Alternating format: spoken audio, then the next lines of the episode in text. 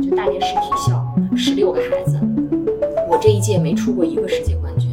我的下一届有一个叫陈岩的，你们可以去查，是那个奥运会冠军，就是我的师妹。后来就是我是十三岁的时候，当时八一队就到体校，到各个全国选选苗子，因为也就是说到了国家队，就到了八一队这样的地方，一年半到呃基本上一年你就要出成绩了，全国要拿名次了，然后两年的时候基本上如果你是全国冠军或者全国前三名，你你你出去的话，基本上在国际上是要拿名次的。嗯对，就大连选了三个就去了。嗯就那个时候在沈阳就集训，先要集训，看你适不适应这种高强度的训练。以前我们是，就哦你就走向、走上了职业生涯了，嗯就不上文化课了，嗯然后从早到晚就是游泳，就从早上八点钟到中午十一点，然后下午两点钟要中午一定要睡午觉，然后下午两点钟到到五点钟就是有，一天要游一万米。嗯然后我记得我妈当时就家长嘛都带着去，当时还有别的城市的孩子都去。第一天训练，嗯然后就家长们都可以在看台上看啊，然后我们就是军事化，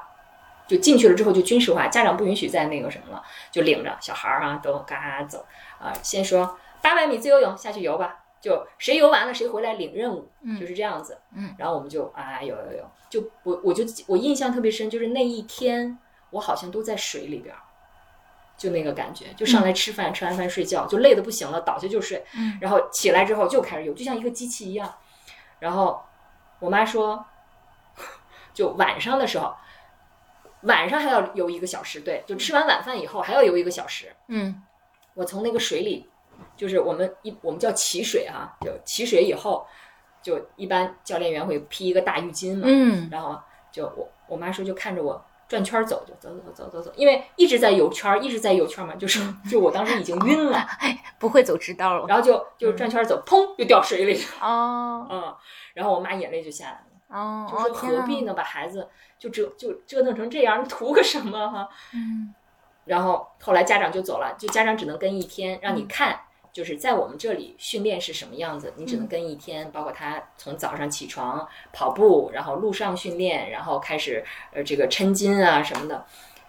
后来我妈回到家那会儿，我就在那儿待着了，就不上文化课了。然后我妈就回来想来想去说不行，我得给我姑娘领回来。我妈就去又把我带回来了。哦，我妈就跟我说说，你觉得你能出成绩吗？嗯那个时候我最好成绩好像是省里边儿，就我有氧有游第三名，那也很好啦。对，就是还是个算是一个好苗子。对啊，嗯，但还是就那个时候放弃了是吗？就回来了。我妈说你你你就不不读书了，就你想读书，你觉得你你要是真的什么你你不出成绩，你以后怎么办呢？嗯就你能干什么？那你练了多久？当时在那？八呃就是在八一队嗯，不到半年吧。那也挺久了。对呀、然后我们教练就跑到家里去了三趟，就跟我妈妈说说他其实是个很好的苗子，嗯就是能不能让他回来，嗯，就是我们的当时那个主教练嗯但就相当于你彻底放弃了。彻底放弃了。那你回想起来有没有，就是你觉得你妈当时替你做的这个决定是对的吗？对呀、太苦了，我不想练啊。那个时候真的觉得太苦了，太累了。然后我就记得那会儿就就经常哭啊，就在那儿，因为也看不到家里人什么。但是如果妈妈不过来找你说说，哎，你不读书了吗？就如果妈妈不跟你说，那我我可能不会，就是我觉得我就是我其实不是一个特有想法的人，说哎我要怎么样，就是、就长大了以后反而是这样，小时候我就傻乎乎的，嗯嗯，就没有什么想就让你练，你也就会去认真。让我练我就认真练。嗯但是我就在想说，如果我妈没有给我领回来，可能以我的个性也是会，就是也拼拼了劲儿去练。但是我不觉得我是，就是真的是有这方面天赋的。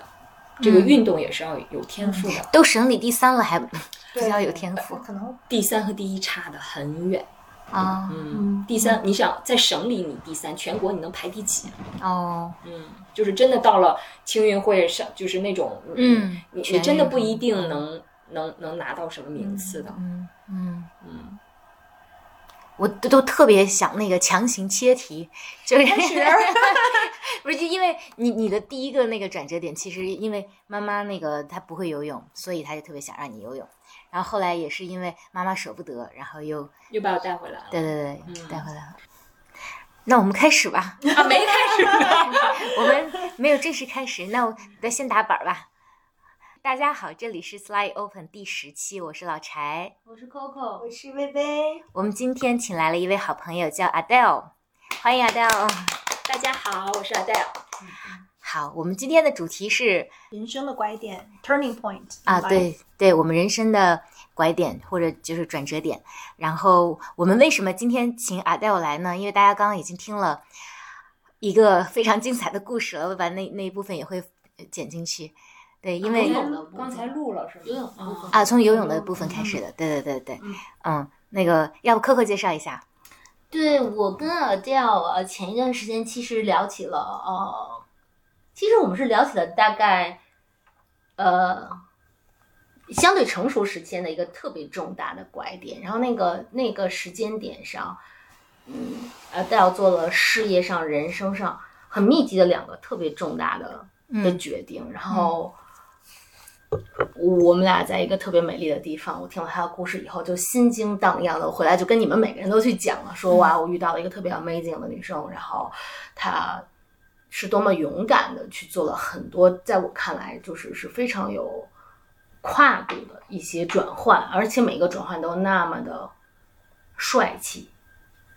我我先爆料一个，我们新年那天大家说就是在你二零二零年 list 上你有三个人是谁，然后 Coco 说他排第一的就是你，哦，真的呀？嗯哎呀，那我太荣幸了。嗯，对，嗯，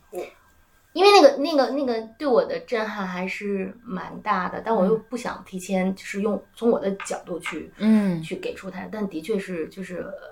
就是讲到你回来，你感受到生命，然后你做的那些决定，呃我觉得哦。所以回来其实也有跟薇和柴聊，我说哇，我们要不要讲一期就是人生的拐点，就是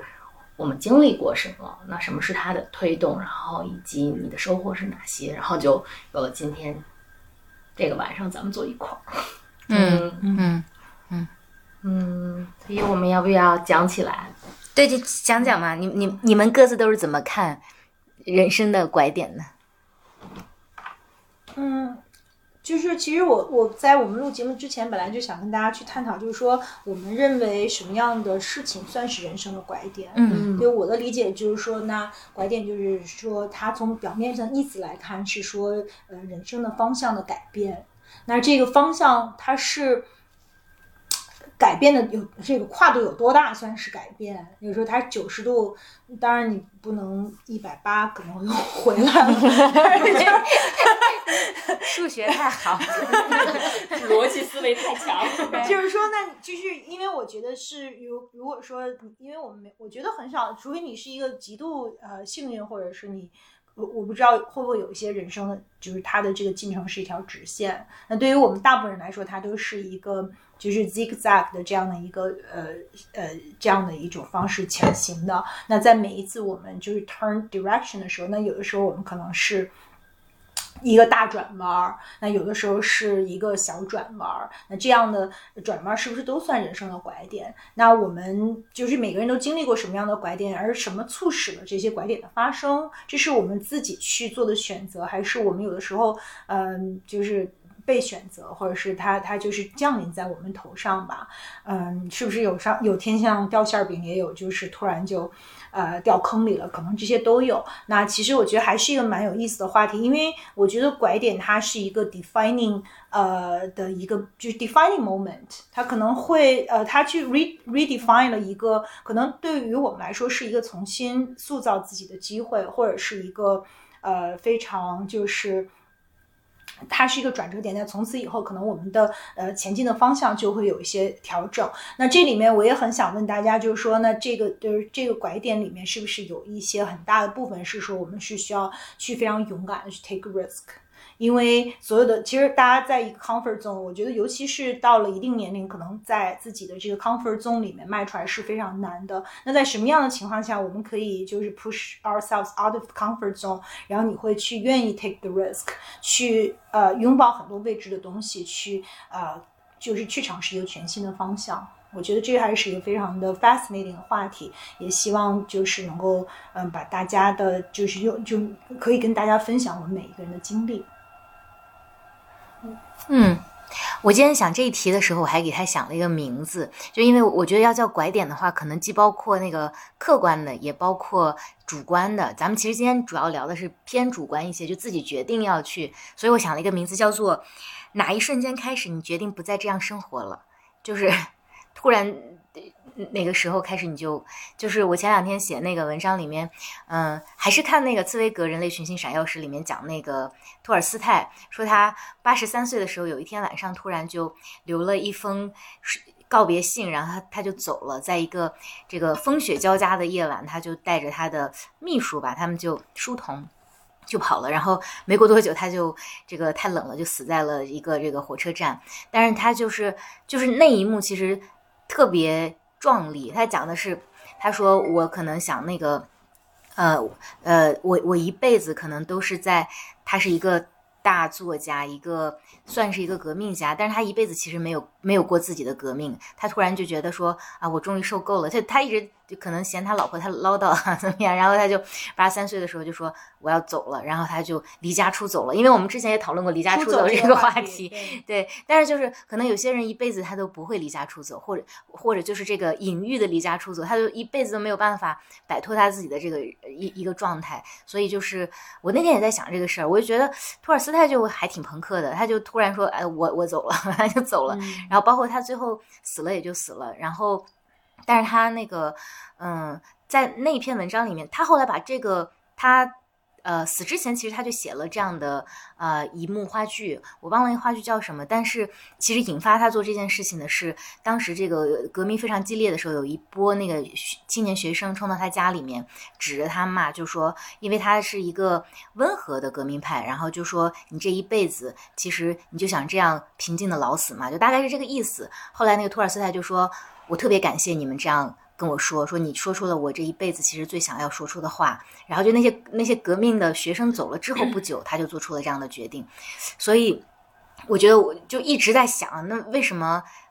每个人自己不不做一些自己的个人的革命，或者说你从哪个时候开始你觉得，哎，我我不能要这样了？就像微微说的，可能你要做这种决定的时候。都会有一些要冒险，有一些风险要冒。然后我再分享，我最近来了一个新的同事，是一个韩国人。然后他在那个做自我介绍的时候，最后分享了一幅画，就是啊，关于爬山。他有一个小的山，然后有一个更高的山。然后他讲了一句话，我觉得特别有道理。他说：“他说我已经五十岁了，然后我现在想要去爬上一座更高的山，但是我意识到一个问题：如果你从相对较矮的这座山要去更高的那座山的话，你首先要做的一个是。”动作叫做下山，但是下山其实对于好多人挺难的。就是你如果要到那个山上去，你可能要承担的风险是你下去你就再爬不上来了，这也是有可能的。所以，我我特别喜欢这个话题。我觉得，嗯，到底什么是你人生的转折点？你那个时候到底经历了什么？嗯。嗯，我回应一下，就是这个想，就是刚才说到出走这个话题，嗯，就是因为文学作品里面其实特别容易描绘出走，嗯，比如说特别俄罗斯的文学，啊，比如说安娜卡列尼娜也有出走，其实啊，当然就是大家比较熟悉的，嗯不是俄罗斯文学，但玩偶之家其实他也在讲出走，其实可能出走也是一种呃人生的拐点。如果说我还想到一个电影，就是讲那个就是叫《革命之路》嘛，嗯，就是那个 Kate Winslet 呃演。那就是 他们俩，就是呃，希希望自己改，就是他们是一对什么，就是特别典型那种美国的中产阶级的这种知识分子，然后在美国郊区过着这个平淡无奇的这个生活，然后他们就想去巴黎参加这，那好像是一个六十年代的一个背景嘛，他参加革命，那最后因为种种原因，反正总总之这个出走也没有成功，那就每个人都有自己呃心目中的巴黎。就是你的那场革命，你的自己的这个呃出走，就你怎么看待你？其实它一一一方方面，它是一个 existential crisis，就是他他在自己的这个存在的这种呃价值和自己人生的这个意义方面产生了这个巨大的怀疑，或者他有一些他的信仰和向往。那最终可能跟现实这两夫妻之间的这个矛盾，可能也是他们对于人生的这个理解特别不一样的这个部分。所以想到说，其实可能就是这个。电影是一个充满隐喻的一个电影，其实也跟我们今天的话题非常相关。嗯，为什么请 Adele 来呢？就是我们在开始之前已经聊了好多，然后我们发现 Adele 是一个 生活充满着 拐点的 拐点女王，就一直在拐，一直在拐，但是每一次拐的都非常精彩。然后我就在想啊，有些人可能在一个工作里面，他就一个状态里面，他就可能一辈子。就比如说刚刚我们开始的时候，Adele 说他这个学游泳。其实，我觉得省里第三已经是一个很好的成绩了。也许如果你当时不不做这个拐点的话，你可能现在就是一个退役游泳前奥运会冠军，也是有可能的。对，也有可能是个这个。普通的健身教练，也对，也是有可能的。但是后来，因为开开开场之前，阿黛跟我们分享了很多，光是他分享的那十来分钟，人生已经拐了好多大次。对对，但是我我就觉得人就是人与人之间的区别到底是什么呢？为什么有些人就是他很勇敢，或者他，我觉得甚至对于你来说，他都不叫勇敢。我不知道你做出这些决定的时候会。会需要勇气吗？还是说你就很自然的去做出了一些？嗯，我觉得可能小的时候你不觉得你好像做了很很很缜密的这种思考之后才去做决定，嗯，但是成熟了以后，确实，比如说就是参加工作以后，呃，你做的一些决定还是经过思考的，嗯嗯，但是归根结底，我还是觉得跟人的性格有关系，嗯。嗯，其实我觉得每一个人。他人生当中都有很多种可能性，嗯，其实老我觉得老天爷给每一个人可能都准备了很多不同的这个 surprise，但是可能有的人相对来说比较保守的这种这种人，他可能不会去去去想要去得到那么多，嗯，那可能我我我是一个比较就不安分的人，嗯，就就总想要说有一些我没有经历过的，嗯，呃，我还特别想要去挑战一下，看看我能不能行，嗯嗯。其实，本身来讲，我是一个挺缺乏安全感的人。当然，就是比如说在呃感情过程当中，我是一个很缺乏安全感的人。但正因为如此，所以我觉得我做的决定是是在为我的人生，比如说，就是我要给自己做留一条后路。这个后路并不是说我哎，我这一辈子能不能吃得上饭的这种后路，而是说我我我这一生能不能有一个让我自己觉得说。哎，我我的这生没有白过。我经常会想这个问题，就是说，嗯，每个人都要最终躺在那个床上，然后离开这个世界。当我躺在那个床上的时候，我就开始，人老了还剩什么呢？就剩回忆了。嗯，然后你就有好多可以回忆的东西。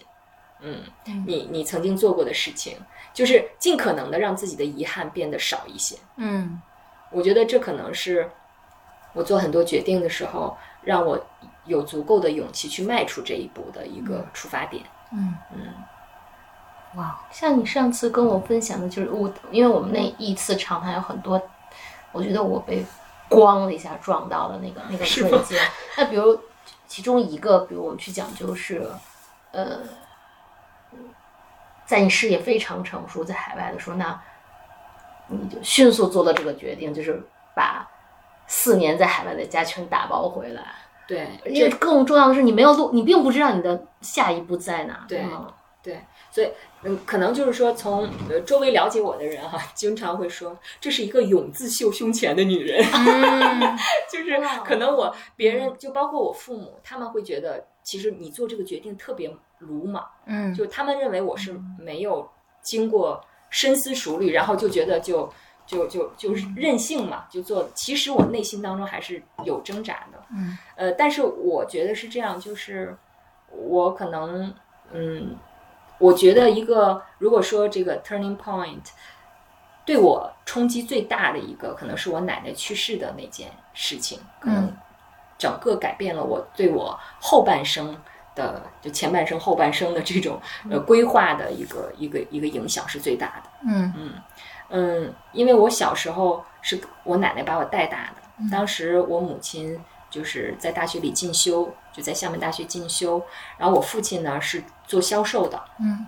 没人带我呀，我就是我奶奶带着我，所以我跟我奶奶的感情特别深。人家就说，一般小朋友在三岁四岁那个时候跟谁在一起，他就会一生都会跟这个人感情会非常紧密，嗯包括他的保姆啊，就现在好多阿姨呀、也是、嗯也是这样的。我周围很多朋友印证过这个事情。嗯我那段时间是在我爷爷奶奶家度过的，而且我爷爷奶奶家是一个是一个大家庭，就是我姑姑叔叔，所以我到今天也是就跟他们特别亲。嗯然后呢，我奶奶把我带大之后，包括我上学，直到我上了小学二年级才回到我父母身边。嗯，所以那段时间我的记忆里面，对我跟我奶奶的感情是特别深的。但是，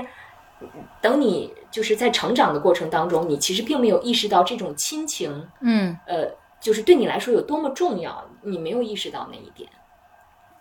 嗯，你就开始不断的追求自己生活当中的那一个个目标，我要学习，我要考大学，然后找一份好的工作，哈，嗯。呃，就是没有想过说，哎，应该，啊，比如说奶奶对我的期待是什么，没有想过，甚至包括我就是出国工作，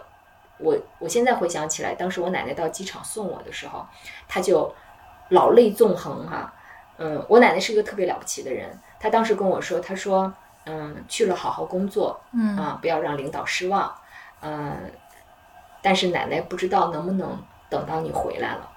嗯那个时候我奶奶八十一岁，然后就是她说那句话的时候，我都没有意识到，就这件事情实际上是一一件即将要发生的事情，我都没有意识到。嗯，然后我还说，嗯，不会的，嗯，你你等我去了，去了之后我还要带你去国外看一看呢，因为本身呢，我就是要派我出去之前。就是你要做一个很很重要的一个决定，是因为你的人生是会不一样的。嗯然后那会儿我就我就给我奶奶打电话，我说：“奶奶，我我我去不去？”啊，她就是这样一个女人，所以我在想我，我身体里面是不是有她的 DNA 啊？就是一个心很大的女人。是然后，嗯，就是我就觉得那个对我的生命来说非常重要，就这一段经历对我的生命来说非常重要。我暂且还考虑不到别人的感受，嗯就也可能是一种自私哈、但是那个时候真的顾不上，就是说这件事情我一定要做，嗯然后就就就走了。嗯，在国外本来我们一任是四年，然后后来又说让我继续再待两年。那个时候我是有点感觉，因为我母亲跟我说说可能奶奶的身体不太好啊。我当时就是你一直，因为我奶奶平常身体还可以，你没有觉得说想要，就是她会离开你。我真的在头脑当中从来没考虑那一天，我就觉得我奶奶一直会在那儿，然后我每个星期会给她打电话。呃，然后我们家还特奇怪，因为我姑姑叔叔在美国，我在欧洲，然后我奶奶都能分辨出来这个时候来电话的是谁。哦 对，然后所以那个时候没有觉得说原来一个亲人真的会离开你，我对生命是没有没有这种呃嗯没有这种感觉的。嗯就直到我母亲有一天跟我说说你你要不要请个假回来？就说你奶奶可能挺不过去了，说那个时候已经就去医院了。去医院呢，那个医生就说恐怕出不了院了。当时我记得是十一月份吧，那会儿，嗯我才突然之间觉得说，这种事情会发生吗？就就感觉你其实特别珍惜的一个东西，你一直没有把它放在心上。可是当你知道别人马上就要拿走的时候，你就什么都不顾了，就想要把它拿回来的那种感觉。然后我就开始打报告啊，说我我能不能回去？就但是就一直没有得到回应嘛，没有得到回应。那个时候其实我也是理解的哈，当然领导是从工作的角度去考虑，不能说谁家里有什么事儿，而且说实在话，那个时候是说你就就忠孝不能两全，嗯让我们很多父母去世什么，人家都不在都不能身边，回去都不能回去，就是这可能是你作为一个就这个职业所必须要承担的一些、嗯一些副作用啊。我那个时候我觉得我还是挺天真的那种，就是说我这么家里发生了这么重要的事儿，你怎么可能不批我回去呢？嗯，后来发现这么重要的事儿每个人都有啊，对，大家都因为这这样的，那你说对吧？有嗯些有些工作总要有人去做嘛。但是那个时候就是这种自私的 这种想法又出来，就是可能在就是人生都要面临很多选择，你嗯无论在哪一个岔路上，你都要选。然后我那个时候就决定，我要回来，嗯就是我要回到我奶奶的身边，就是我不再离开她，不管说我以后做什么，我就是一定要陪着她。嗯嗯我就开始打包啊，我就差不多半个月的时间，我打了七十八个箱子。你想我我五年的生活在哪儿啊？七十八个箱子就咔打包，然后就找了个集装箱就发到国内了。然后我就我是下了飞机，我们当时的那个人事人力部门的人打电话说怎么一直打你电话打不通，我已经到了北京了。后来我就就回来了，我是十二月三十一号到的北京，然后然后一月一号飞回大连，然后我奶奶一月五号去世的，嗯，我陪了她五天。嗯所以幸亏你回来了。对，所以我我我我一直为我这个决定而感到特别，就是特别正确的一个决定。嗯嗯，嗯。然后呃，我奶奶，我觉得我一直是我奶奶的一个精神支柱。嗯。就是她一直说，她说我我就是周围有一些老邻居嘛，今天谁走了，明天谁走了，她说我不能走，嗯。我女我孙女儿是谁谁谁，我孙女儿怎么怎么样哈、就是她觉得她说我跟别人不一样，就是因为我有你，嗯。所以一直是他的一个精神支柱。嗯。其实我觉得也是我，我一直觉得每次我回家，我我带我给他讲一些事儿啊，什么都是他没听过的嘛，什么国家大事儿啊什么的一些，然后他就特别听得津津有味儿，就像一个小孩儿一样，就这样就听着你讲哈，只要回答谁也别打扰，就就坐在那儿讲，然后所以就是我奶奶去世对我的这个触动是特别大的，而且我那天跟 Coco 讲了，就是从小到大我没有经历过人的，就是你眼睁睁看着生命从有到无的那个过程，我没有经历过。嗯呃，我因为我姥姥姥爷年纪比较大，就是我在我很小的时候他们就去世了，嗯我也没有在身边，所以我我没有经历过。我对生命，嗯你不觉得说你身边的人，你真正就你父母啊，你的奶奶爷爷是会离开你的你不觉得？嗯然后就是在医院的那五天，因为我看着他，其实他是是叫再生障碍性贫血，就是血癌吧，可嗯能就是哈、但实际上呢，就是呃，我觉得可能人的寿命也都是上天注定的哈。嗯。我看着他，我是看不出来他要离开这个世界的，嗯。只是说他每天要打什么血小板啊什么的这种东西，我也不懂啊，也没有关注过医学方面，那个时候真的没有关注过这方面。后来那个医生就，我从北医三院还请了一个专家到大连去，嗯。有一天晚上他就脑出血了，脑出血之后，就我跟我奶奶是有感应的，我从回到她身边，我没有掉一滴眼泪，我每天还是给她讲故事，我嗯就跟她说怎么怎么样，然后奶奶说你还走吗？我说不走了，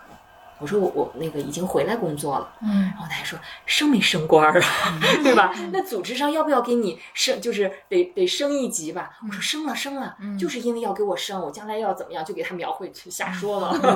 然后。然后他就哎呀听得津津有味儿，说太好了哈。我说咱们治好病，我说这个今年春节就跟我回北京了，嗯跟我回北京过了。嗯我奶奶说太好了，说你北京那个那个家就是是南向的吗？是南北向的，能晒上太阳吗？我说南北向的，哎呦可好了，就给他。所以那五天可能是他过得特别快乐的五天。嗯然后呢，他还跟人家说呢，我没事儿了，我孙女儿打北京给我请的专家嗯啊，我这就有救了，就是我是他的全部。嗯然后到了，就是我一直都在他面前，我也没有那种悲伤的感觉，就我始终不相信。就我妈妈就说我不信邪，就医生跟我说，他说他说出不了院，啊，就是就搁这儿了。我说不可能，我就总这么说。那可能作为母亲，她也不愿意去打破你这种幻想。直到就是我奶奶是五号去世的，可能是五号的那天凌晨，当时是十二点多，快一点了。我跟我妈妈回家，当时我我父亲和我姑姑在医院陪护嘛，我妈妈就带我回去，就已经十二点一点多了，回去。突然之间，我就站在那个屋里边嚎啕大哭，嗯然后我就跟我妈说：“我说我想回去，我就要回医院。”我妈说：“行。”我妈说：“这样，那个，嗯，我我我稍微睡一会儿，因为也都熬了好多天，说妈妈稍微睡一会儿，你等我一会儿啊，我就就眯一小会儿，咱们俩就回去。我说好，我就生生等了四十分钟，不能等了，我就把我妈叫起来，我说不行，我想回去。结果就在这时候，我就觉得是有感应的。我、嗯我父亲就打电话说，你奶奶说话不清楚了，就那个时候就脑出血了，说话不清楚了，然后就赶紧跑回去，跑回去。那个时候，最后他还清醒，就最后的清醒的那一段小段时间，然后我还说，我说奶奶，你看看那个主任来了，他还跟主任说谢谢你啊，主任。这是他跟我说的最后一句话。然后呢，就后来就昏迷了。有的时候我看他挠头，我说你你是头痒痒吗？我给你挠挠。那个医生说不是，这是就是神经中枢的一种条件反射的反应。后来我就开始去照 CT 呀、然后就是要说北京的这个医疗水平还是比大连的医生要强很多。大连一排医生站在那儿听着那个主任在说什么，现在怎么做，今天怎么做，要上什么药，怎么怎么着。嗯，然后后来就一直我就开始跑啊，楼上楼下照片子啊，找医生啊什么的。我爸爸跟我说，他说的最后一句话，就是我爸问他说：“妈妈，你你你你还是你知不知道我是谁啊？”然后他就睁开眼睛看看说，就说我爸的名字，就是他还这是他最后一句话。嗯而且呢，我父亲是他这辈子最宠，就嗯最宠是大儿子。嗯我奶奶可重男轻女了，嗯就是是个大儿子。嗯然后到他走的时候，是他最宠爱的这个大儿子在他身边。嗯但是我就楼上楼下的跟我姑姑他们、跟我妈他们都在跑。嗯然后从那儿到第二天就就就就过去了。然后当时我还说，就是当时我就看着那个说，哎呀，什么血压突然间升高了，然后心跳咵就是，然后我就那个，因为我说你们为什么不救啊？就大家都站在那儿，就医生都站在那儿。后来那个那个副院长就说，他说你听我的啊，他说让老人安安静静的走吧，他说嗯做的一切都是没有用的。嗯就是已经是这样子了。然后我就我就一直盯着那个机器，就从刚开始，然后开始紊乱了，怎么怎么样，最后变成一条直线。嗯那个对我的就是刺激特别大。嗯。然后就变成直线了之后，就开始宣布死亡时间啊什么的，我不相信啊。然后我就，当时我妈还说，我妈说，人这辈子，因为我妈是经历过我姥姥、我姥爷去世的，嗯，然后她就说，她说，嗯，就是每一个人，这是每一个人都要经历的，这是成长过程当中你必须要经历的痛苦之一。嗯嗯嗯嗯然后我当时就就也也也好像哭不出来，但是我就始终不相信。我说这个人就没了。嗯嗯我奶奶当时就是在医院的时候，就前两天的时候，她就跟我说，她说：“哎，她说我这辈子其实没什么遗憾的，我我我就是唯一的遗憾就是没有看到你，没有看到你的下一代，就是你的下一代一定会是一个很聪明的孩子啊。”嗯然后我奶奶那会儿就说：“哎，就是没有看到你的下一代，也可能是不知道奶奶当时给你做的这个决定是对还是错。”哦嗯，就是因为我嘛。然后我说我说怎么会看不到呀？我说很快。但那个时候我已经离婚了，嗯嗯，就是也没有男朋友什么的，就单身一个人。我说很快，很快就那个什么了。但是这句话始终就是留在我心里。嗯嗯然后我就开始就想说，真的，我那时候开始考虑说，真的人的这一生，嗯就每个人都要躺到那张床上。嗯就在你躺到那张床上的时候，我我有没有机会，就是像我奶奶一样，说我这辈子没有什么特别多的遗憾，嗯，就是可能我想做的我都做了，就有会就是我觉得那那样的人生才是相对比较完整的一个人生。嗯，后来我就想说，第一我要做的事情就是我一定要有个孩子，嗯 对这个是呃，所以生孩子也是我做的一个特别特别鲁莽的一个 一个决定。嗯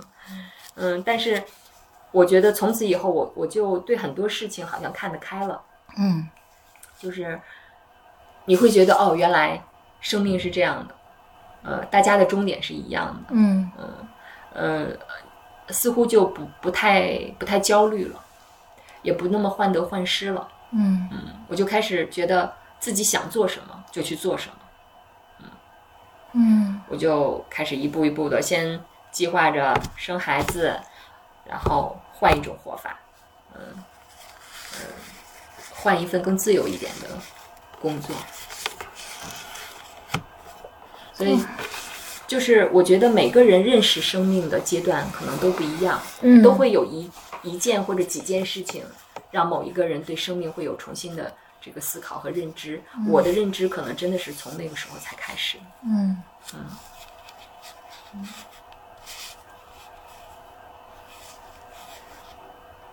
就比较沉重哈。嗯嗯，对，就特别好的一个故事，嗯，所以我们都不知道说什么。陷入了深思。因为我们俩上次聊就比较私密嘛，所以我们其实也会聊后面的很多动作或者什么，嗯。就是这是特别棒的一件事情，就是呃，不是那个事情本身，而是说你你你转换了看待生命的方式嘛，对。对，就是而且 Adele 的确接后来后来又拐了好几个大点，拐的也都是我觉得都非常有勇气。那你后来做的所有决定，你都中间不会再纠结了，对吗？不纠结。嗯嗯，我就问我自己是不是特别想做这件事儿。嗯，然后所以比如说像我换工作，嗯可能对我父母来讲是特别不可接受的一件事儿，嗯因为他觉得一直以他的女儿为荣的是因为他女儿有做着这样一份神圣的工作，嗯。然后你突然之间去就做一份很普通的工作，而且在他们看来是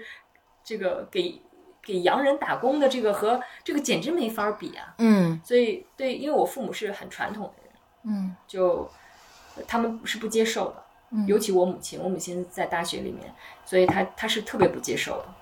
嗯，而且她觉得说，哇，你四十了哎，你不是二十啊，万一这个决定是错的，你已经没有重新来过的这个机会了。对呀、那如果这个决定是错的，你没有来过重新来过机会，你我怎么看待我？觉得没关系啊。嗯如果说我真的不适应这份工作，我可能还会去做别的呀，嗯嗯就没关系。我我就现在就会觉得其实没什么关系。嗯嗯，我哪怕去，我可能说不定会会去当一个餐厅的服务员，我觉得也蛮蛮有意思的。嗯嗯嗯我那天看你的文章，嗯就是里边有一段是说他特别想，就是有一天去那个去海边开一个什么餐厅。嗯呃，我我觉得真的是很多可能女孩子内心当中都会有这样一个小小的这个这个想法。我也是觉得说，如果等我老了，我可能就会。比如说跑到一个海边的一个小城市里面去，去开一个什么啤酒屋啊，或者开个咖啡厅啊，我也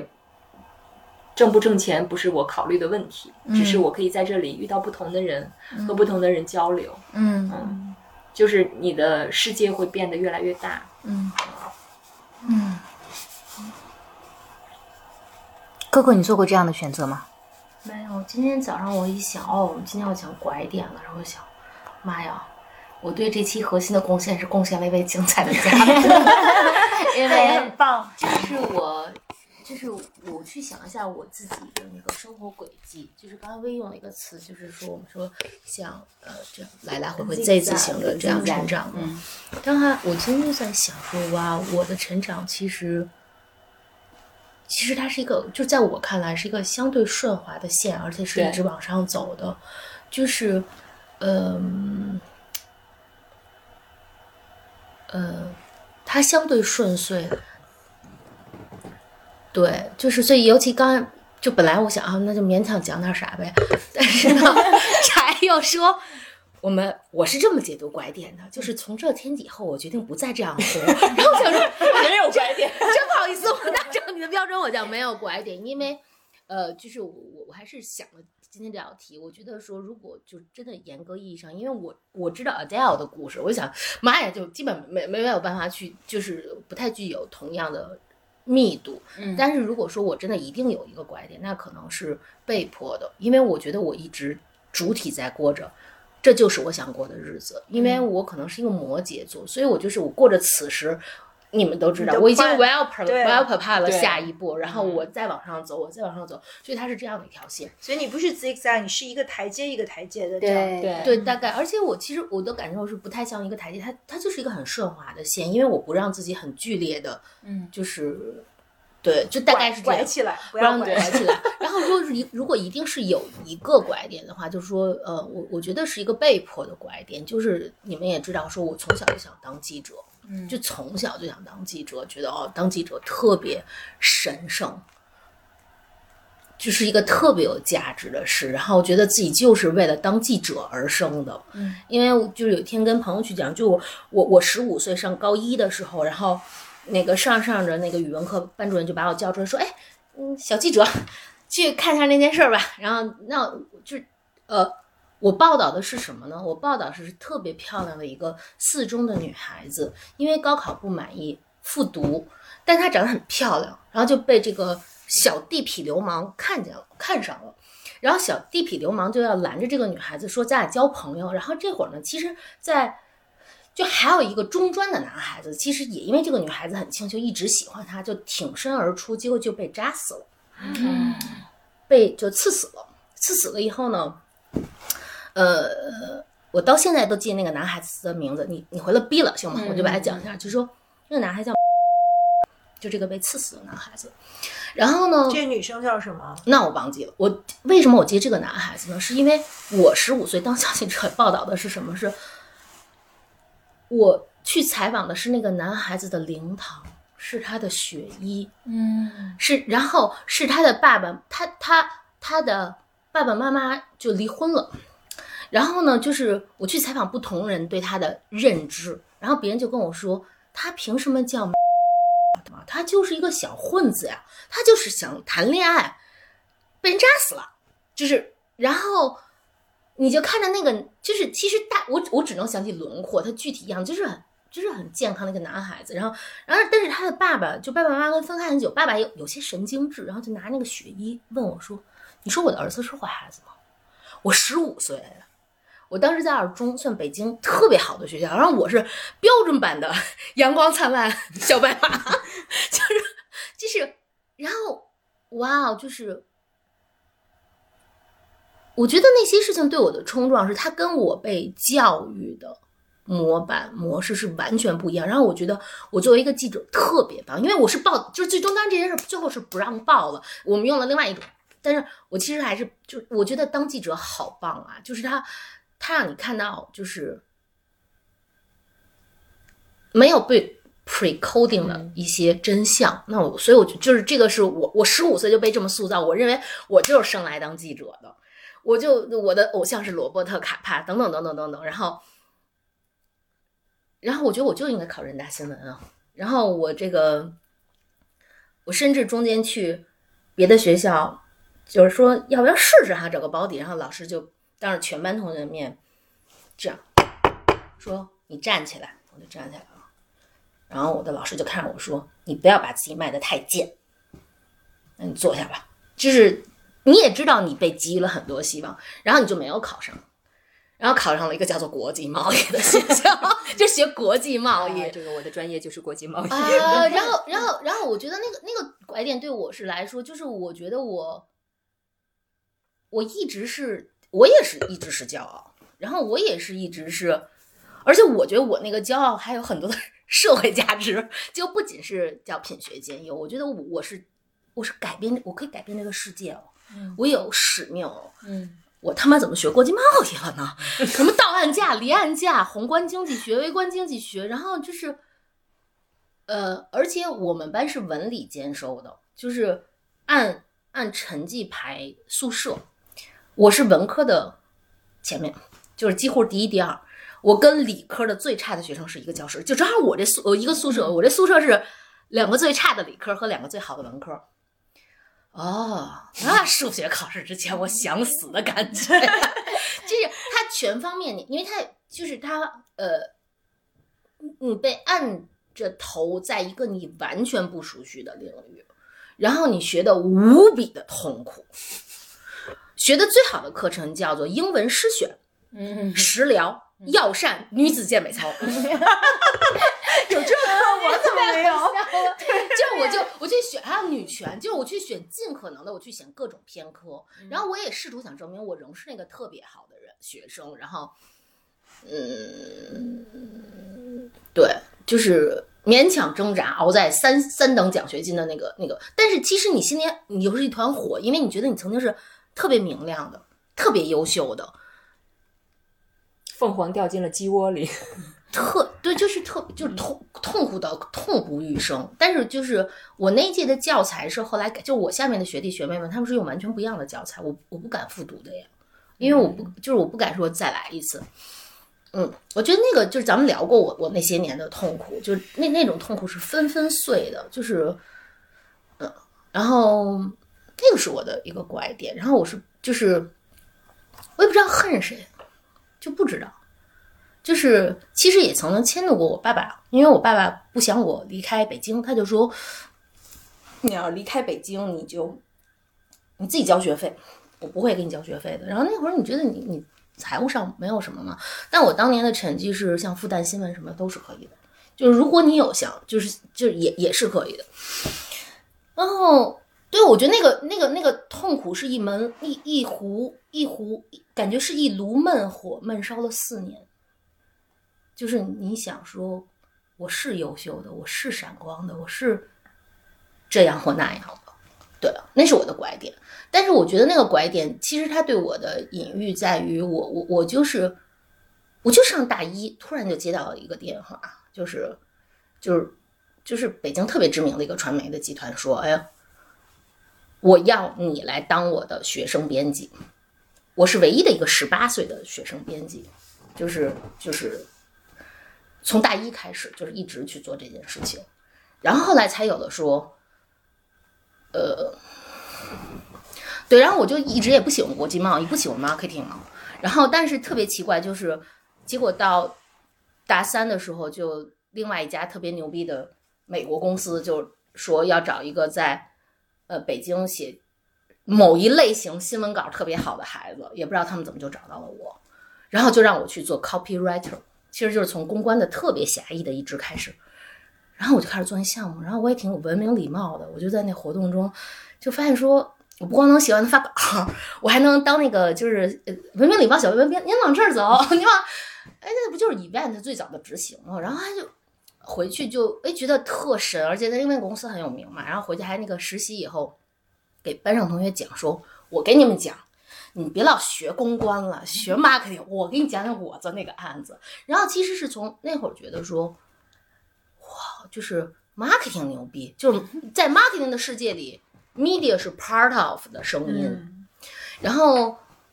所以就是绕这么一个大拐点，到最后也被我这个摩羯座活的感觉就是。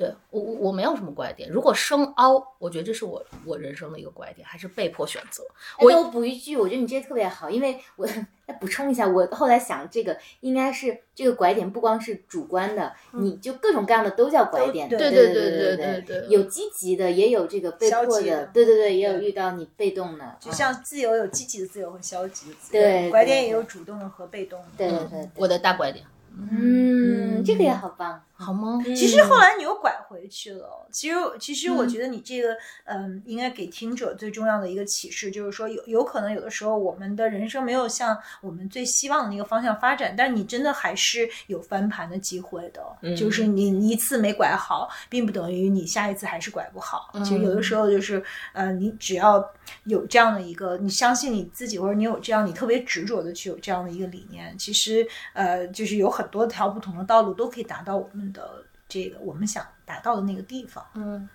关键我们还意外知道了你采访雪姨的故事，那个还挺。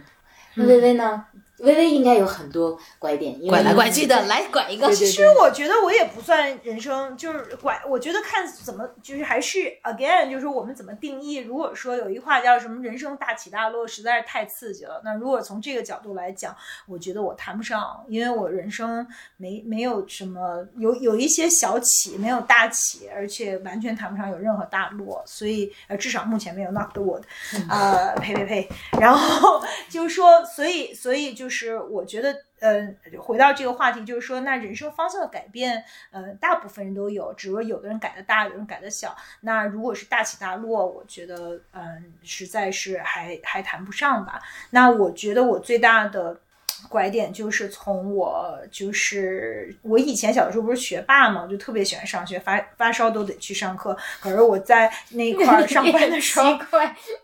就是说别的小朋友说发烧了太好了，在家可以，我就说我不行，发烧了，我我今天怎么能发烧呢？我得去上课。这才是真正的学霸。因为我觉得太有乐趣了，我绝不能浪费一天不去上学，上学太好玩了。然后我我我直到插播一句，就薇曾经有一段时间学法文法语，然后他们班据说他们班同学都对这位女同学印象深刻，就永远举手莫妮卡，你知道吗？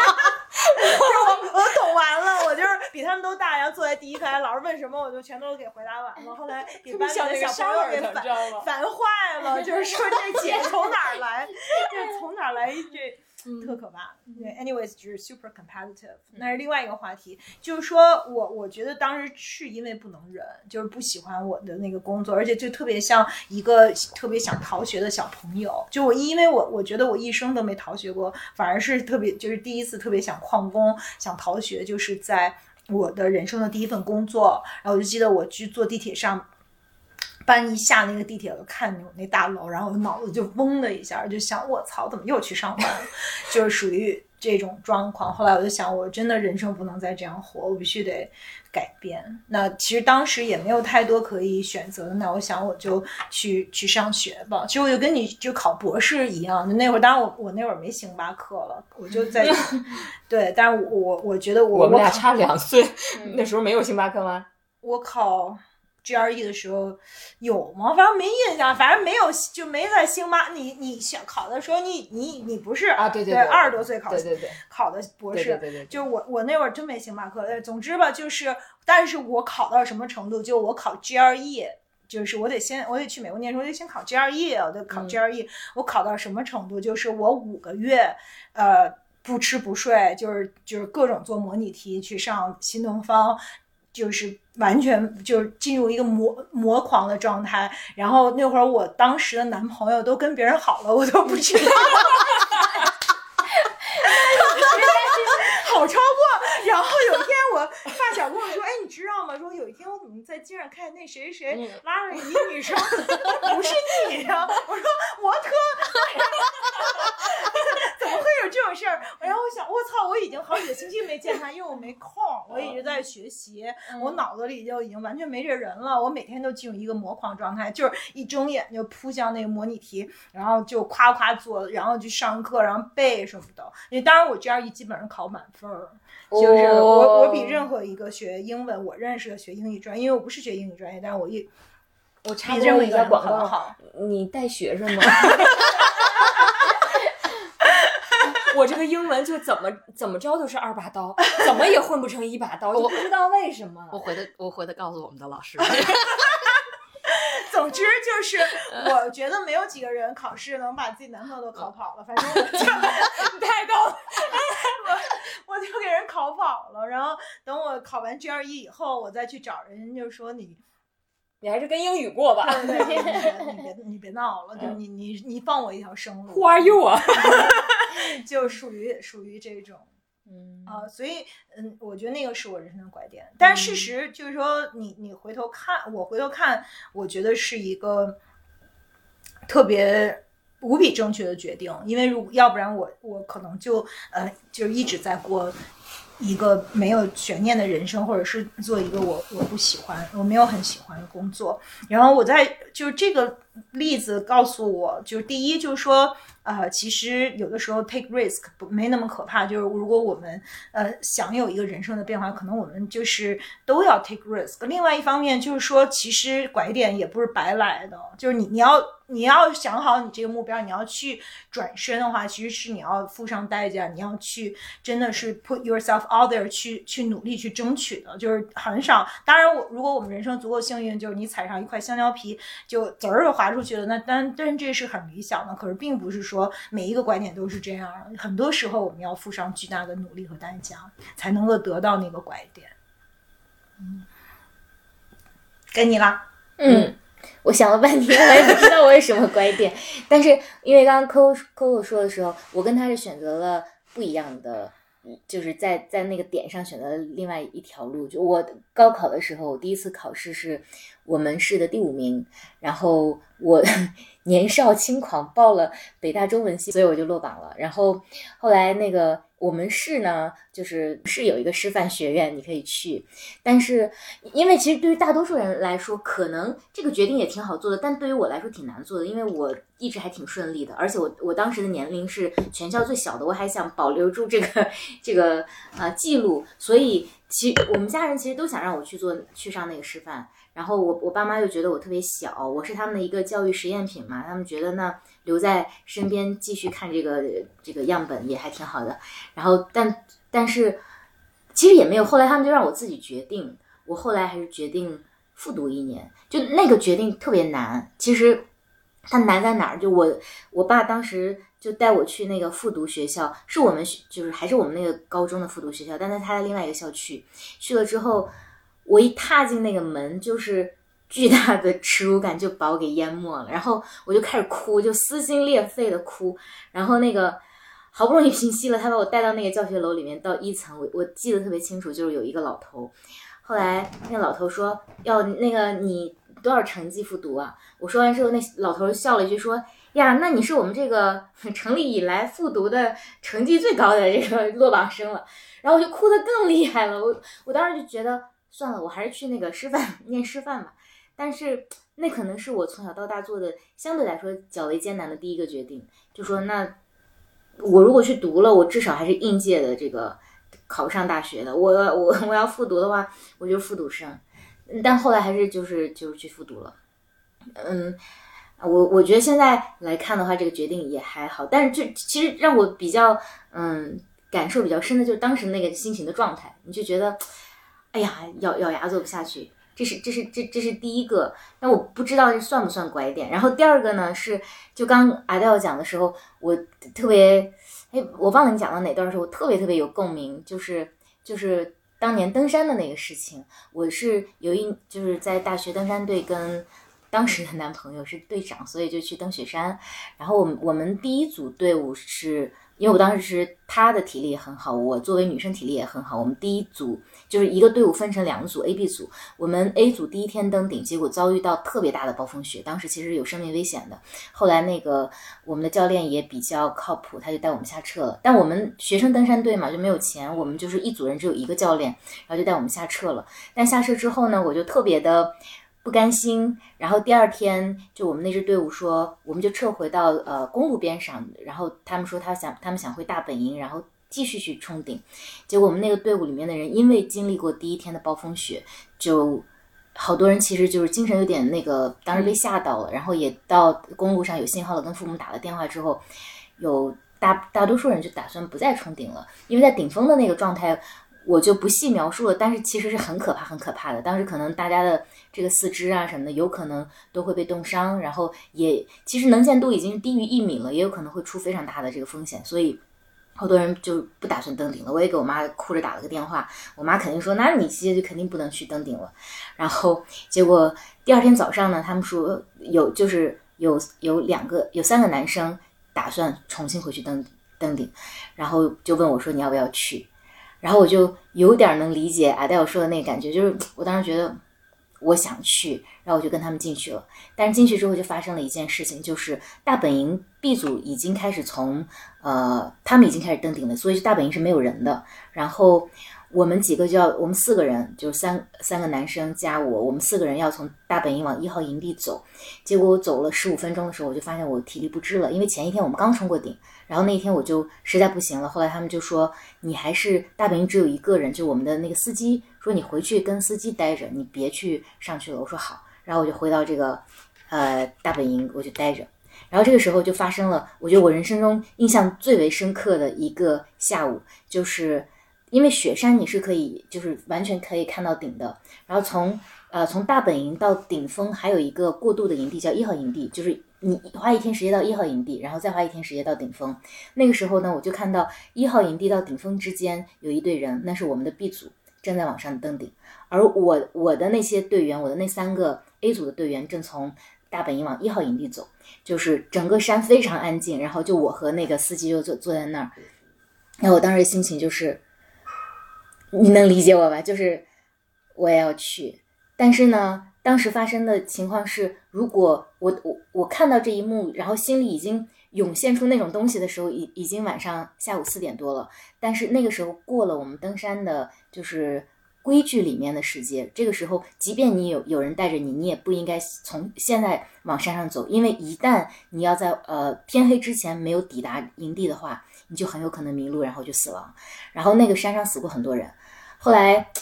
但是我我当时这个心里面就涌出一种冲动，就是我一定要上去，我一定要上去。后来我就跟那个师傅说，我说我要去。后来那师傅说，那这个不行，这个首先是一个不符合规矩的事情，然后你会有生命危险。然后这时候刚好那个大本营十几天没有来过新的队伍，来了一支新的队伍，有一个浙江的队伍，我还挺感动。那个浙江的大叔就说，呃，他们知道了我的情况之后，有一个大叔就说，那我陪你走吧。然后我们四点半就从那个。大本营出发，往那个一号营地走。我我们走了大概二十分钟，就听见那个大叔的对讲机里面，他的那个那个呃营地里的人说：“你这个是违反规矩，说这是非常危险的，你带那女孩回来。”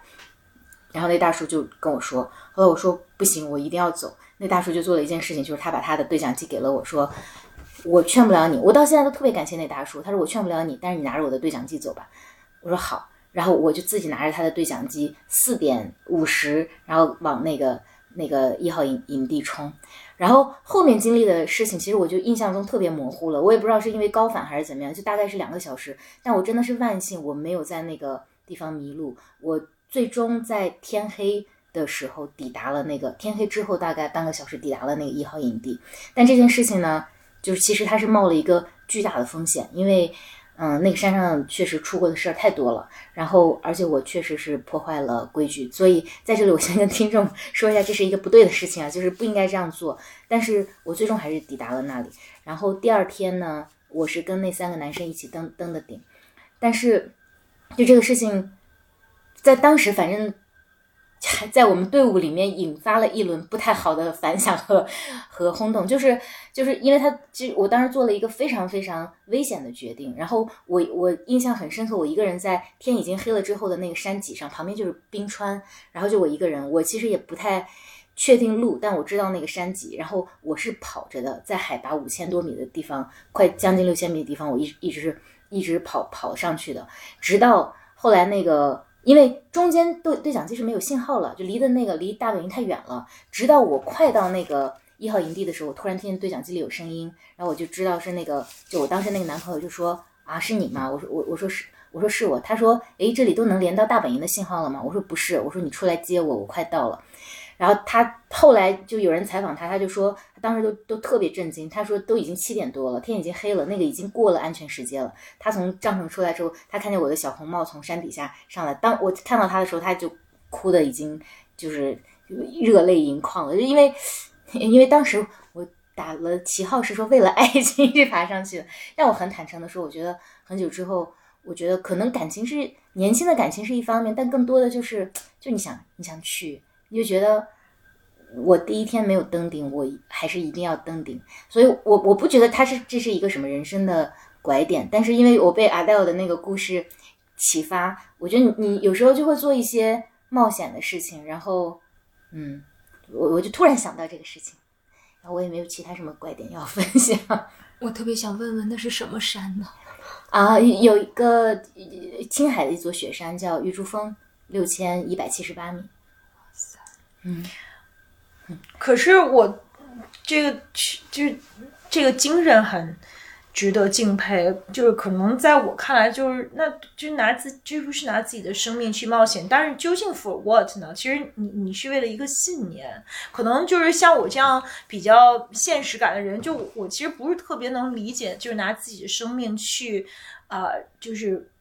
去完成一个信念。就那这个信念究竟对别人有什么样的意义呢？对这个世界，它就是只对你心里有意义，可是却是这么大的一个有风险的事情。嗯，我觉得一方面是当时其实嗯太年轻了，还没还没到十八岁，所以可能不太了解那个风险到底对危险的认知没有那么透彻。对对对对对，所以在零四年的时候，一四年的时候，我又去登了一座雪山，就比这个要弱很多。但是那次我就怕的不得了，上山无知无畏嘛。对，对，就是我我会想，如果我是你的亲人，我就会吓死，然后会担心死，如果真的有什么事儿的话，就是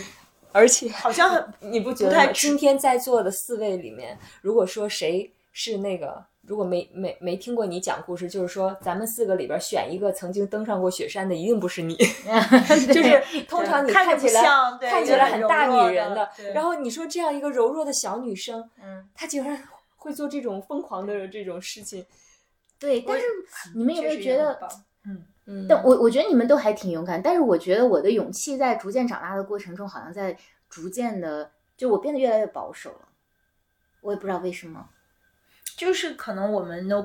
more know better，有很多事情我们会需要去权衡，我们也有很多人需要去呃考虑，就是嗯不像可能小的时候，就是他比较。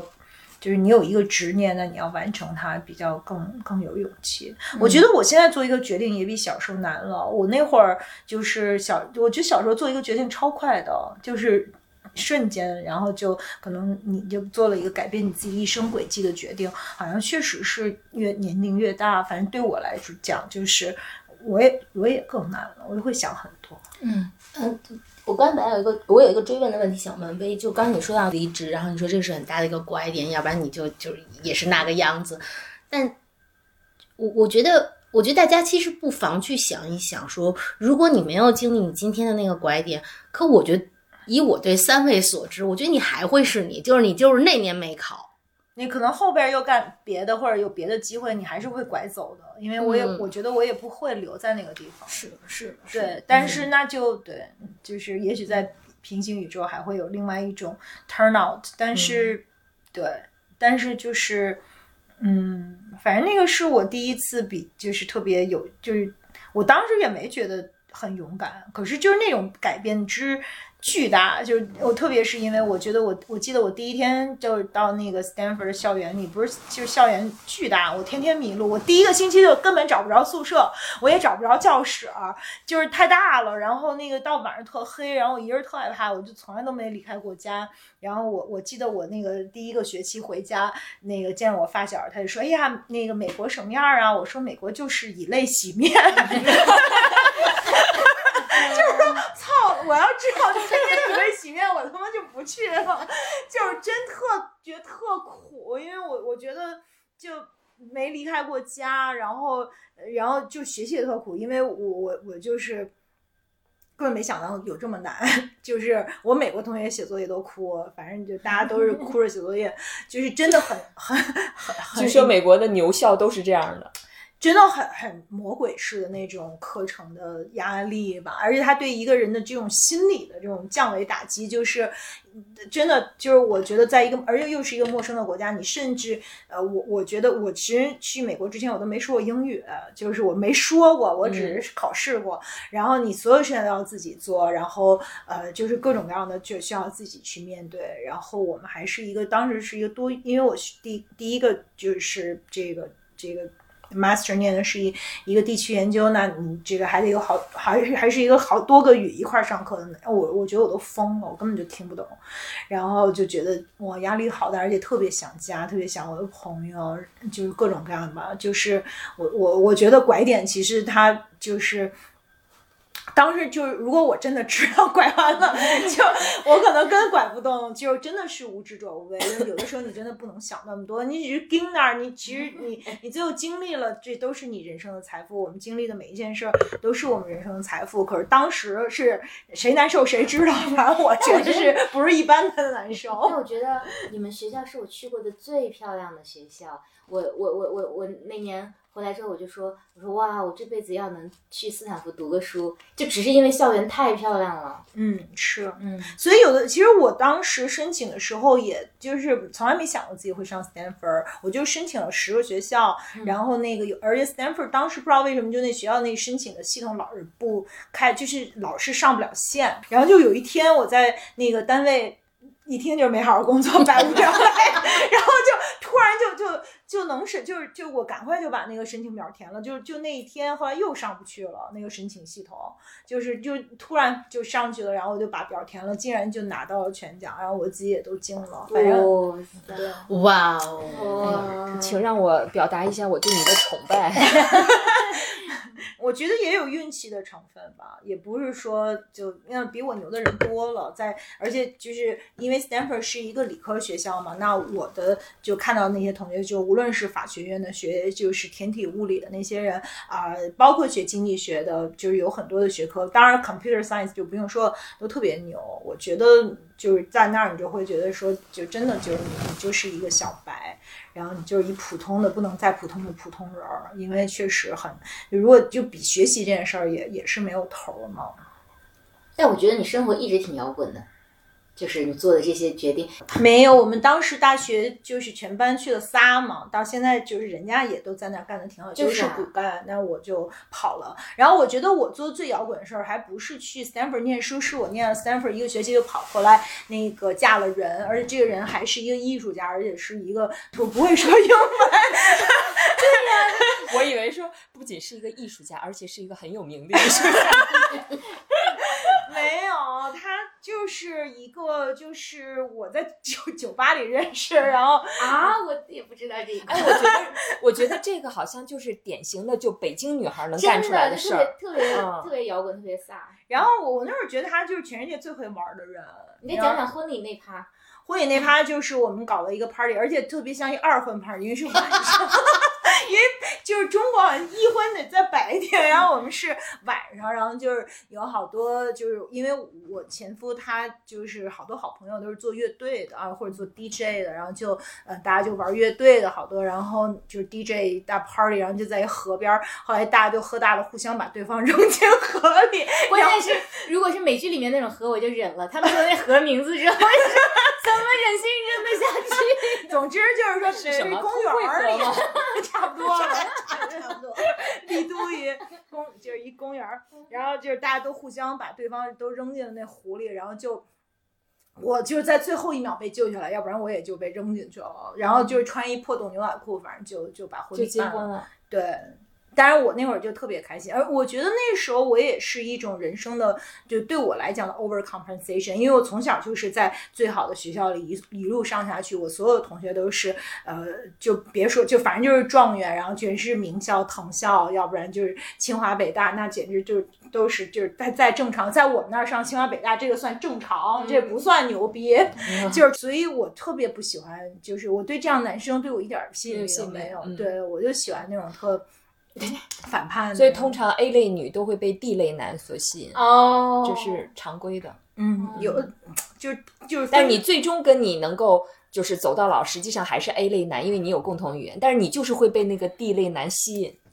我觉得就看怎么分类吧。如果说以这个就是成功，就是所谓的成功来分类的话，也许是这样的。但是我就觉得好好玩啊！我觉得那我也不后悔。我觉得那几年就嗯嗯把，就是把我小时候没玩儿全给玩儿了。然后我们就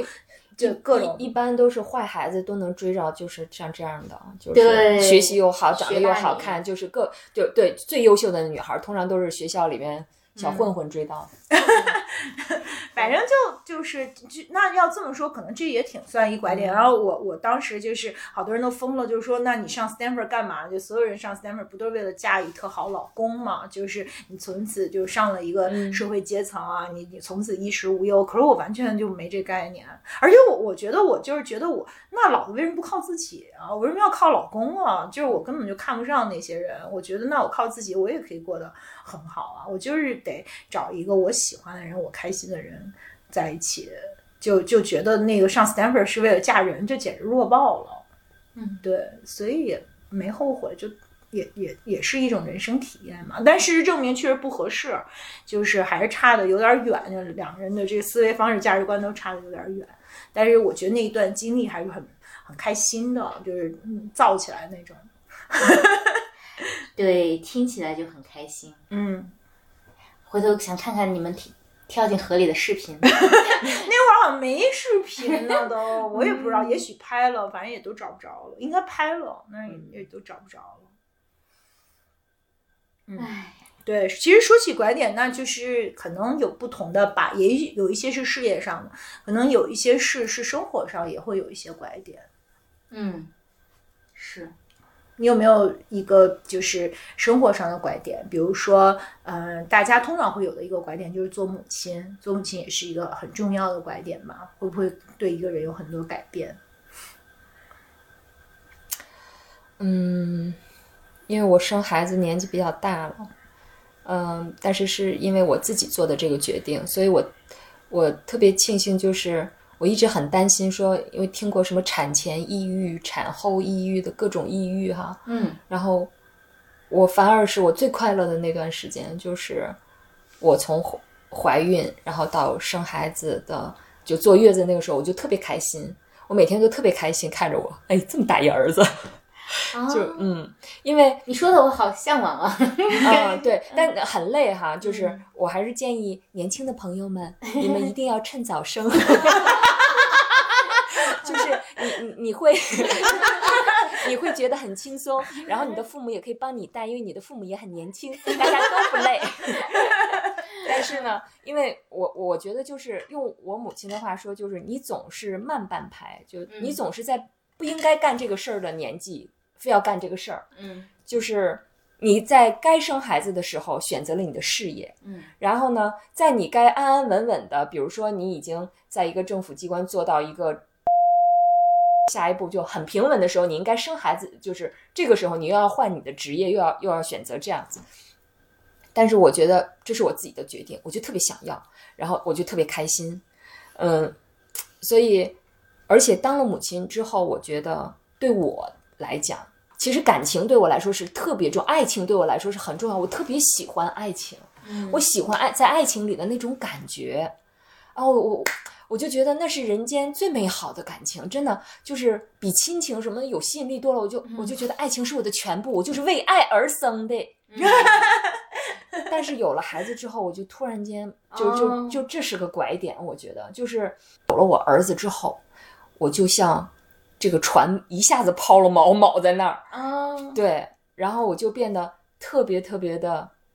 淡然，嗯，就是你对爱情的那种期许一下子就没有那么强烈了，然后你就觉得实际上可能这是人生当中不是你渴求能渴求来的，而是上天赐予你的。那他如果还赐予我一份感情的话，那我一定会遇到那份感情，但是我不会看见哪个男的就想。哎，他结婚了吗？就就不再是这样了，我就变得很，我妈妈说就觉得我有根了，嗯，然后每天，呃，这个除了工作上要有应酬之外，只要没有应酬，撒丫子回家找我儿子去。所以我妈经常跟我说：“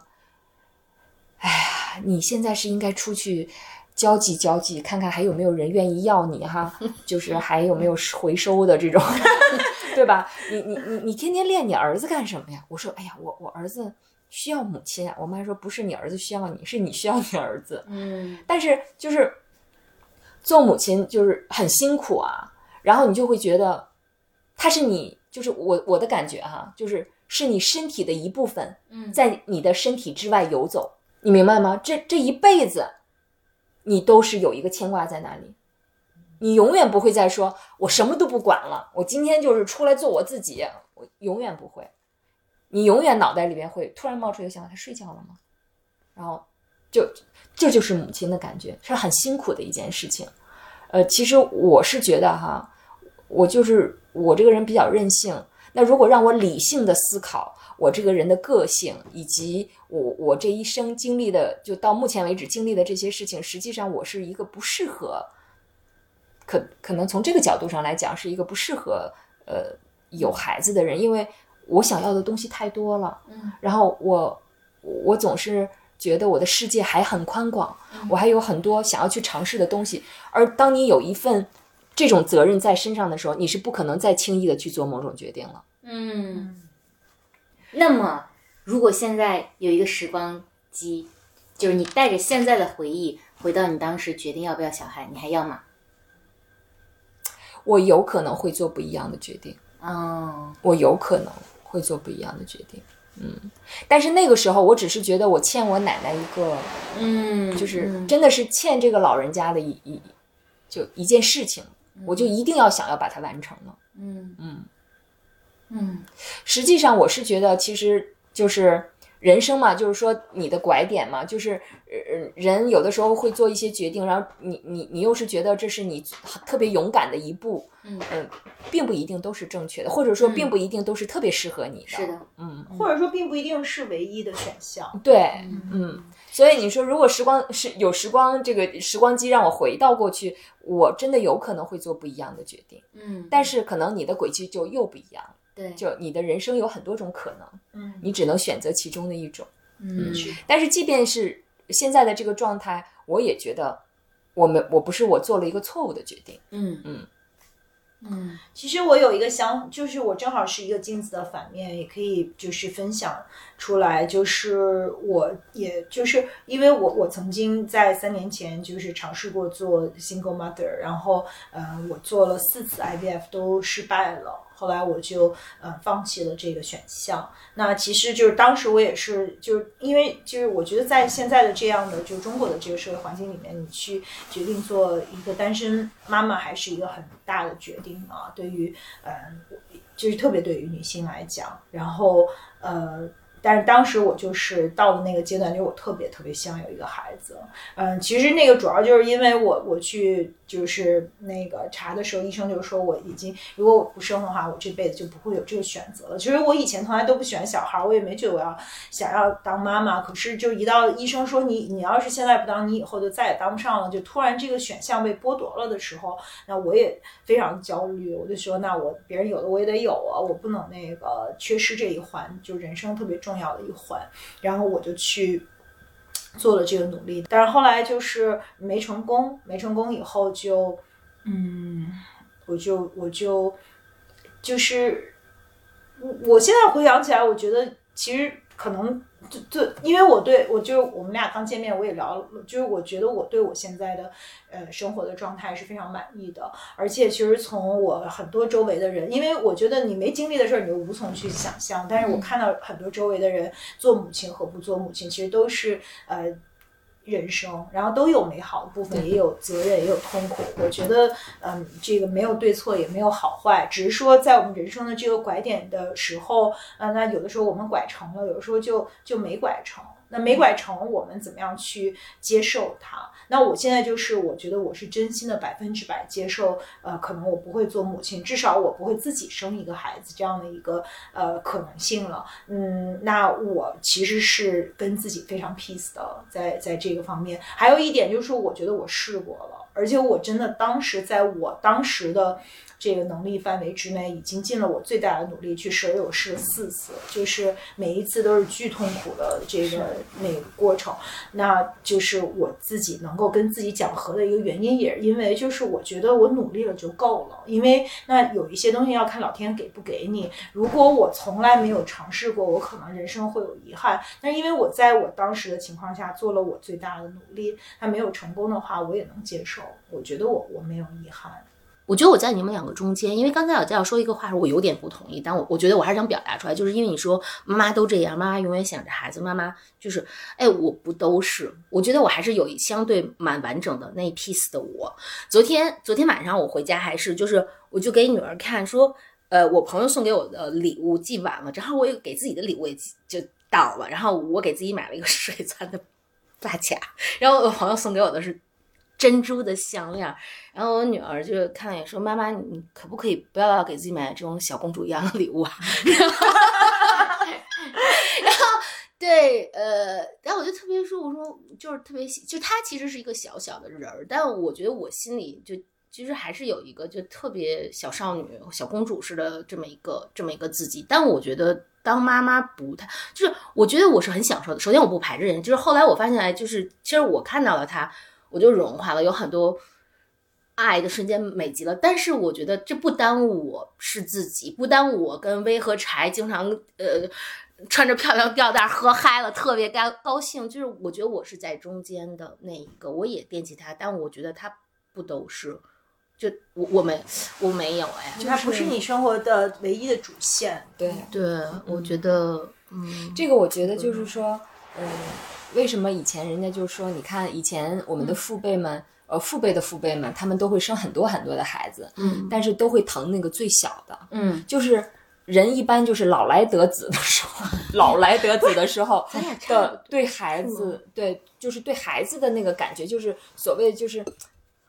就会疼那个最小的，你才会疼孩子。嗯。年轻的时候你是不会疼的，嗯。你就是觉得孩子就是啊，就一个产物嘛，对吧？就就这样了，那就你不会特别对他有情感上的这种这种、嗯这种羁绊。但是当你年纪大了以后啊，你的这种情感就变得格外丰富。我以前我妈说我铁石心肠，我看电视从来不哭的。嗯自从有了我儿子以后，我现在平常没有哭过哈，我儿子没见我哭过。嗯，我就是一看电视就哭啊，各种电影啊、电视，我我我自己去看《我和我的祖国》，我是坐在电视院哭啊，看八百哭啊哭。我我昨天看小红花也哭了。哎我特想看小红花因为我看过那个美国版，当时它是《纽约时报》的，就是 bestseller 之一嘛，它就是叫叫 All the Falls in Our 呃 The Falls in Our Stars。其实其实它这个就是讲两个 teenager 的男男女的小孩儿，然后他们相爱了，然后他们就后来就都是他们都是癌症的这个患者嘛，就是也是一个同样的设定。就是因为他那个电影里讲了一个人生的话题，就是他讲两个 teenager 在就是自己的生命是非，其实跟我们今天的这个话题有一些相似的、重合的地方，就是在于说，如果我们知道我们只活一次，如果我们知道我们只有一个特别短暂的生命，那我们应该怎么样去做选择？可能有一些人生的拐点，我们应该。怎么样去把控？那个就是电影，它其实讲了一个就是活人活着在这个世，就我们跟这个世界的关系。就这个小男孩，他就觉得特别不甘心，他也特别愤怒。就是他说：“我为什么这么年轻就会要去面对死亡？说那我还没有给这个世界留下任何的东西，我没有留下 impact，我没有留下我的 marks。那我不甘心，我就这样离开了这个世界。那如果我走了，所有人都会忘记我。”就是我就会被这个世界彻底的遗忘了，就像我从来都没有来过。这是他就是惧怕死亡的一个，对他无法跟死亡讲和的一个最大的遗憾。然后这个女孩就说。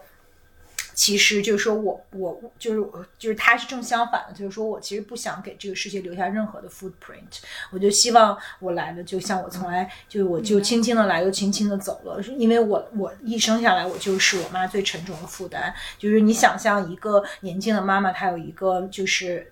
Cancer patient 这样的呃女儿对她来说是多么大的一个痛苦。我我的所有的老师都要就是小心谨慎的去呃推我说话，我我每一个医生都要就是。就帮就是治疗，而如果这个治疗没有进展，他们也特别的难过，说我一生下来就带给无所有人无比多的痛苦。那我其实就是想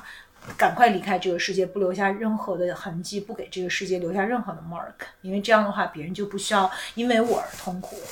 然后他俩就相爱了，我觉得这还是一个挺深刻的道理，就是我们，嗯，在这一生，就是我们跟这个世界的关系到底是什么？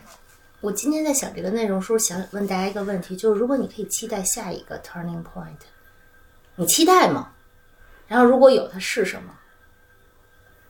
嗯，你要不要先说呀？我啊，嗯，他下一个 turning point 做妈妈，我我我我现在面临的难道还不是吗？我现在面临很多方面的这个拐点，但是我自己还没有想好要往哪儿拐。嗯，对，事业也是。嗯，就是还是期待拐点，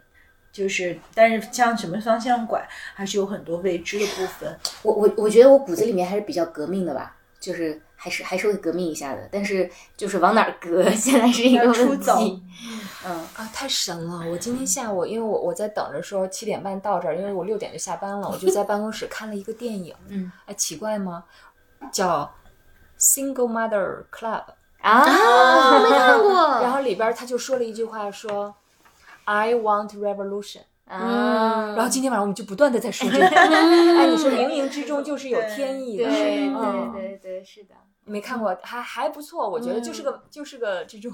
呃比较轻松的电影，对。对，但我特别喜欢这个 Adele，就我们开场之前他说的那个，我因为可能我们俩都是狮子座，所以还比较有共鸣的，就是我觉得好多选择我没有办法做，是因为那个还没有召唤我，啊，就没有接到信号。对对对对对对，哦天线还没有发作，嗯。对，发作了就会自己知道要去哪，对，对，然后去了哪就从来也不后悔。就是，所以我我一直觉得，就是我有个天线，就是如果有什么事情即将会发生，我可能就会感知，包括有些不好的事情，就是这个是不是那个那个心理学里有一个叫什么自我预言实实现验是吗？嗯嗯，嗯对，就是，所以我有的时候特别害怕，就是我一心慌，我就我就开始焦虑了，我这又要又要发生什么吗？就是这样。但有的人就是直觉型的，嗯，对我觉得我们小的时候好像直觉都更。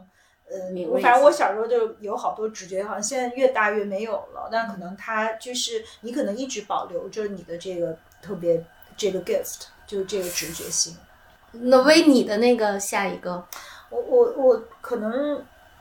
就是我我我觉得，如果说就是冥冥中，呃、有的时候你会觉得老天给你一些预示或者信号的话，那我会觉得最近有很多的这个信号，包括我们今天晚上去呃聊人生的拐点嘛，我都觉得好像似乎我突然就是我我自己就更比比我去年此刻更。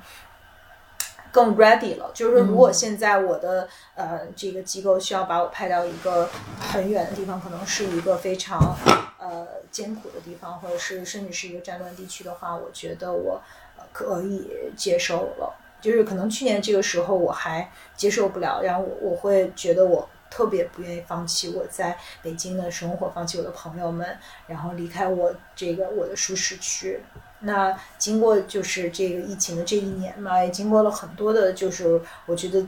自己内心深处的很多的这个追问，然后我我觉得我现在是 OK 的，我能接受。你就说这事儿是不是特迷，非要去？我觉得也不是。但是如果因为我们有这样的一个安排，就是有一个这样的 rotation，然后就有可能我就得走。就是那如果原来我就会特别不愿意，我觉得今年我可以接受。就如果这个如果我真的要走的话，就是一个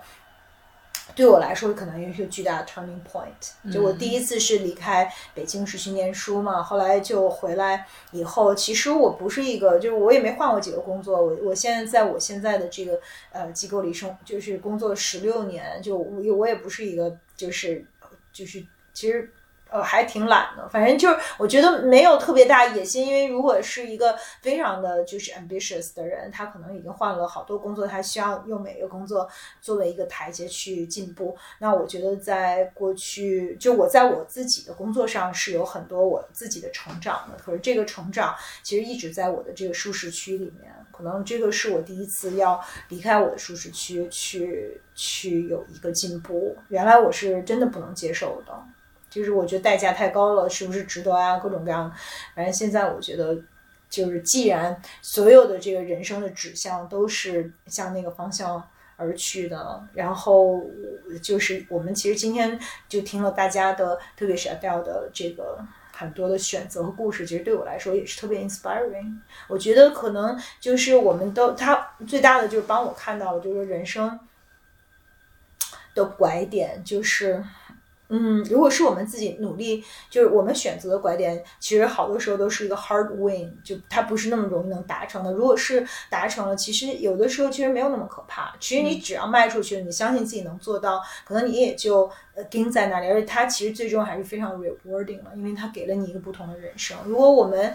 就是说人生就是很短暂的，那我们可能就是那何不去放手去体验呢？那对我来说，可能这就是一个非常全新的这个。体验就 I think I can survive it。就我以前就觉得我可能就不行了，我可能半路就跑回来了，或者说我就会特别特别不快乐。那我觉得这些好多都是我自己主观建构的，因为有很多恐惧。我觉得今天可能最大的这个收获就是我的，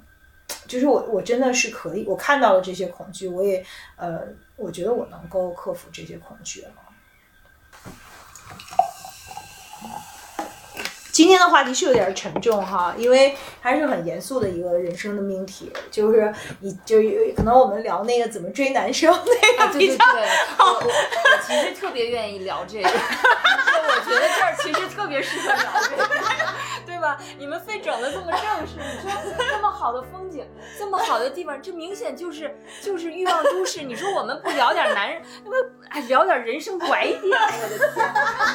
你们下一期能不能聊男人的时候把我请来？那 那那咱把咱把聊男人，对吧？聊点还还是聊点男人吧，真的。我跟你说，咱经常聊男人，聊到我们家男人都紧张了。他之前是不看咱们家节目，真的 不听咱们节目。然后有一天，我们俩是讨论一个什么？你有没有意识到，你天天跟你的女王朋友们在一起，你们有时候要考虑一些弱势人群的感受。然后我说啊，什么？他说什么女王？他说就那个什么这个口红这个啊？我说你从什么时候开始听我们的那个播客？我觉得是因为他也觉得咱们这个最近聊的有点老聊老老天天跟你们聊男人，应该聊聊男人的话题，就是多没劲啊！这挺有劲，这就，我觉得我们因为我们我们聊好奇男人，我们两种手能讲上个高中上个价值，就来了，你就是负责棒棒的了。哎，咱们咱把这期收了，咱说点那个收了吧，收了收了收了说点能说的行吗？好，那我们就这样了，迫不及待的结束了这个高亢的最后。